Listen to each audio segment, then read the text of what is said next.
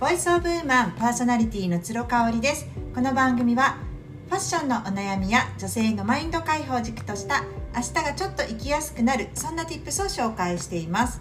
久しぶりに、えーと、夕飯の下ごしらえというかお昼ご飯をね作りながら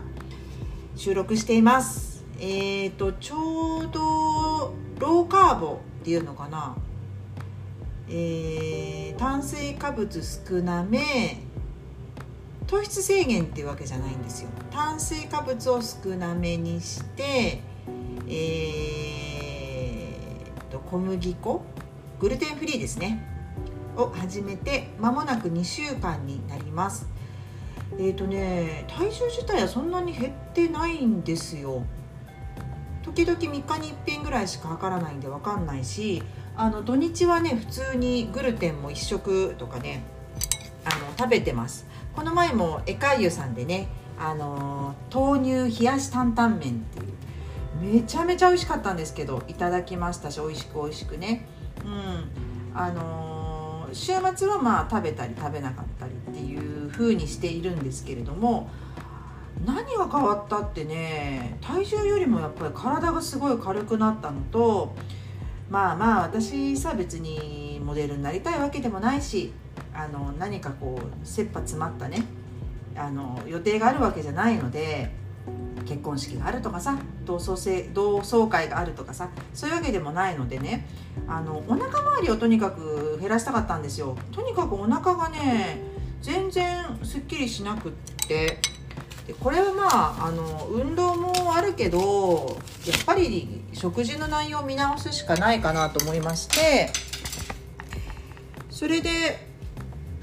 本当に大好きなんだけどね炭水化物は。やっぱりさ基礎代謝が落ちている今運動もそんなにこうカロリーも消費してないのにね炭水化物だけ食べててもね今まで通り。やっぱもう無理なんだよね。私なんか家でずっと仕事してることも多いしさ運動量とかほんと少ないと思うんですよ。だからあのそういうこともあってね。えー、っとなんだ？ローカーボ意識したんですよね。で基本的にもうお昼とかも今まで玄米とかあの白米とかご飯の残りとかね食べてたんですけどそういうのも一切やめて時々あのお鍋のね前日の残りにご飯を入れておじやにしたりとかっていうのはしてますけど週に1回ぐらい。でもそれ以外は、えー、オーバーナイトオートミールまあ、作り方知りたい方は調べていただけたらと思うんですがそれとかまああのー、なんだおでん食べたりね。でなんかこうローカーボにするとどうしてもおかずで、ね、お腹を満たそうとするので結局あのー、カロリーがねすごく脂質が増えちゃう増えちゃうらしいんですよ。食欲コントロールダイエットのあの方がおっしゃってたんですけどそれすごい私わかるなと思ってね。だったらやっぱおでんとかさあの野菜とか野菜とかをちょっと多めにとって、えー、お肉少なめにするとかね、まあ、お肉も食べますけどっていう程度にしようかなと思っておりまして。でなんとかかんとか今のところいい感じです。はい今日はね豚肉と豚バラとベビーリーフえーと、豚バラとごぼうとあとそれをこう卵で閉じてでもベビーリーフと一緒に食べるような私が大好きななんかもうなんちゃってサラダみたいななんかそれを作ろうと思っています。はい。何にしようかな。油はオリーブオイルでいっか。本当はギーを使いたいんだけどやっぱギーって結構バター味がすごい強いので合わないご飯も多いかも。サーモンムニエルとかはギーを使うととってもいいですね。ちなみに私が使っているギーはですねギーグラスフェッドギーですね。ライフで買ってます。はい。そう。そうなんでバターそっかそっか。コーヒーとかに入れてもいいのか。なるほどね。そうね。だから洋食にはすごい合うんですけどババターのそのすごい炒め物のバターの香りがそんなに好きじゃない方はちょっときついかもしれないな。はい。でたっぷりとごぼうを入れましてもうこれで結構お腹いっぱい。余ったらもうね私ね今日夜揚げ物なんで揚げ物も食べないようにしてるのでもうあのおでんの残りとかもうそのまま取っといてですね夜食べてます。うん。うん。何の味付けにしようかな。はい。ち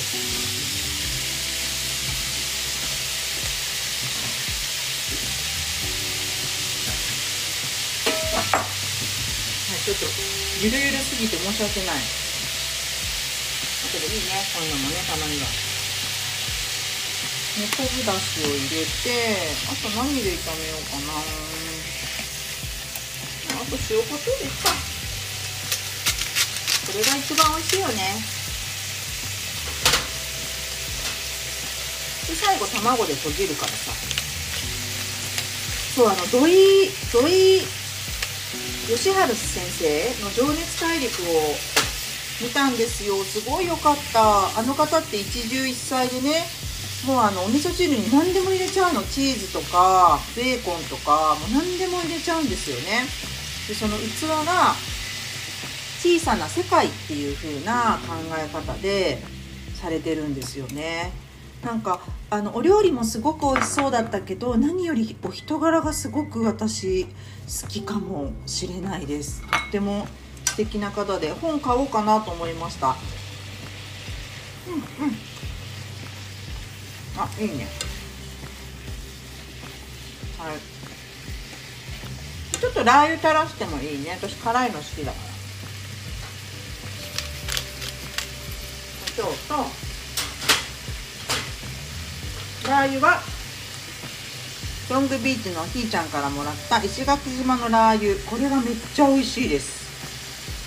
本当に美味しい。鍋にもガンガン入れちゃってます。なくなったらまた通販する予定。大好き、ちょっとねあのごぼうも芯が残ってるぐらい。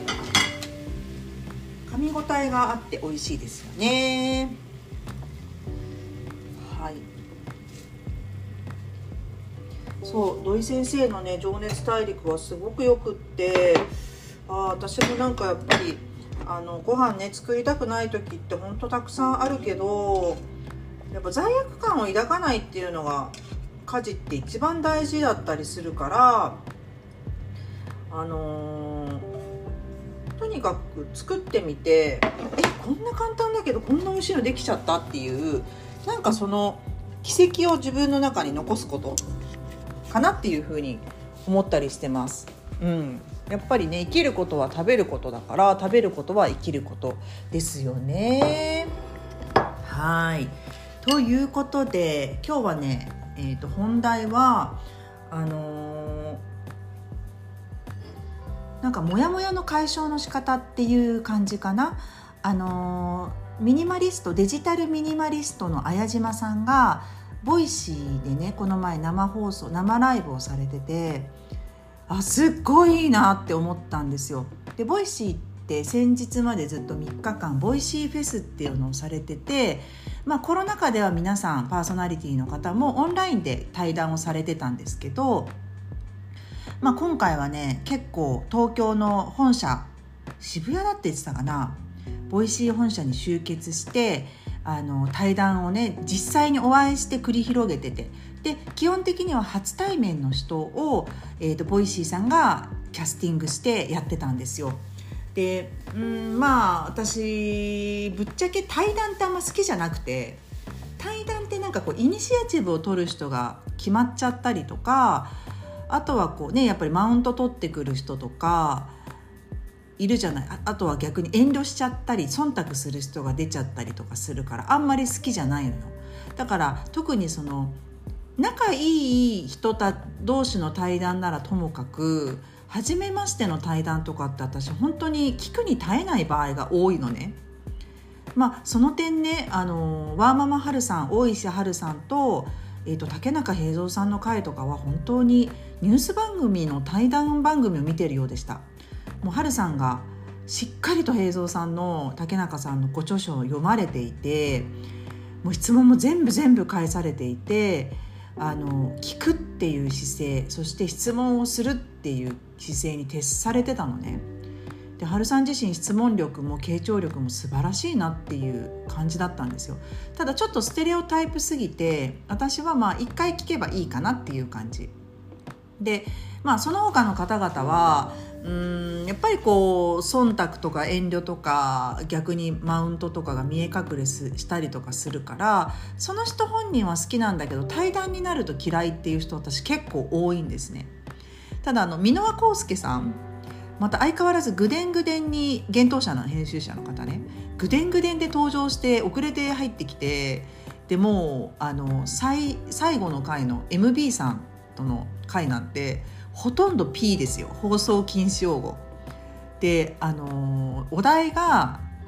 これからの時代生き残っていく人淘汰されていく人みたいなのが Voicy さんから出されてるんだけどもうそんなクソつまんないお題なんか話してらんないよみたいな感じでもうすごいわけ。でほとんどピーって放送用語で下ネタだったりその好きな女の子のタイプはとか言ってもうどうでもいいこと聞いたりとか自分で答えたりとかしててもう最後 Voicy の社長の緒方さんが来ちゃうぐらい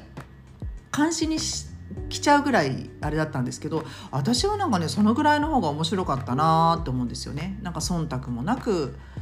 なんか箕輪さんの素も見れたしちょっと MB さん困ってたと思うんですけど初対面であんな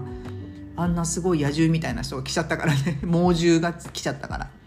でもそういうの面白いなと思ったんですよ。でそんな中綾島さんは実は当日スタジオに行って対談をする予定がですね家族全員がコロナにかかってしまって泣く泣くオンラインでのみの参加になったんですねでもちろん自分の会はあのオンラインでできたんですけど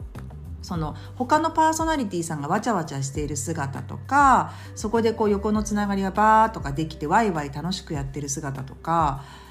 やっぱりねモヤモヤしてたんだってで綾島さんもやっぱ行きたかったと思うんですよね。でコロナで仕方ないとはいえやっぱりその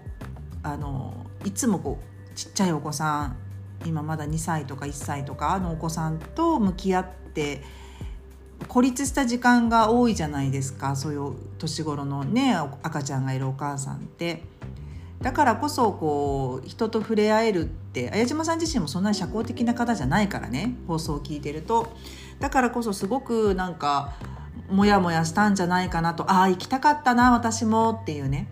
でその自分が行け行きたかったけど行けなかった場所ですごく盛り上がってるのを今って見られちゃう時代じゃないですか SNS でも。昔だったらダマ店でさ「あえ何？先週末みんなで集まってたの？何呼んでよ」みたいなのって誰かが話さないと分かんなかったけど今ってもう SNS で嫌でも目に入ってきちゃうじゃないですか。で私なんかその人間関係が煩わしいなと思ったのってそれがあるんですよね。なんかタグ付けとかもできるようになっちゃってなんかこう私呼ばれてないなみたいなところでみんながわちゃわちゃいろんな人たちがタグ付けし合ってわちゃわちゃしてるのとかを見てまあ行きたかったわけじゃないけど気持ちいいもんじゃないなっていうなんかそういうのが積み重なってきちゃって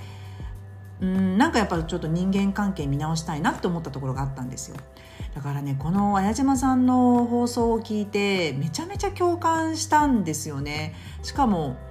あの共感したと同時にそういうことをね前島さんってやっぱりインスタグラムとかでも何万人もいる方だし